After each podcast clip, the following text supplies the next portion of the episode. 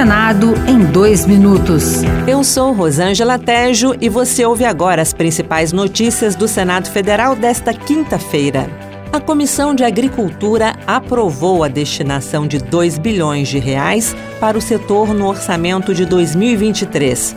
O dinheiro será usado para financiar o seguro rural, a regularização fundiária, fiscalização rural e pesquisa agropecuária.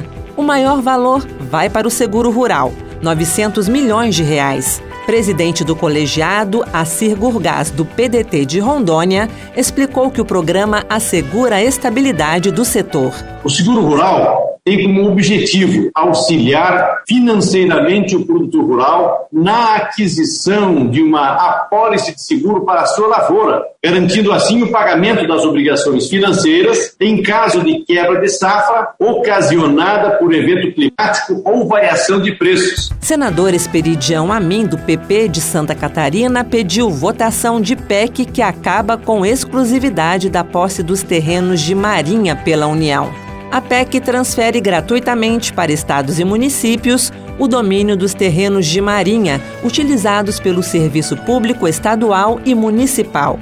Esperidião avalia que é preciso modernizar a legislação. Nem mesmo Portugal tem as terras de marinha nos seus domínios, mas no Brasil ela continua infernizando a vida né, de quem paga IPTU e também o aluguel do terreno de marinha. Outras notícias sobre o Senado estão disponíveis em senado.leg.br/barra rádio.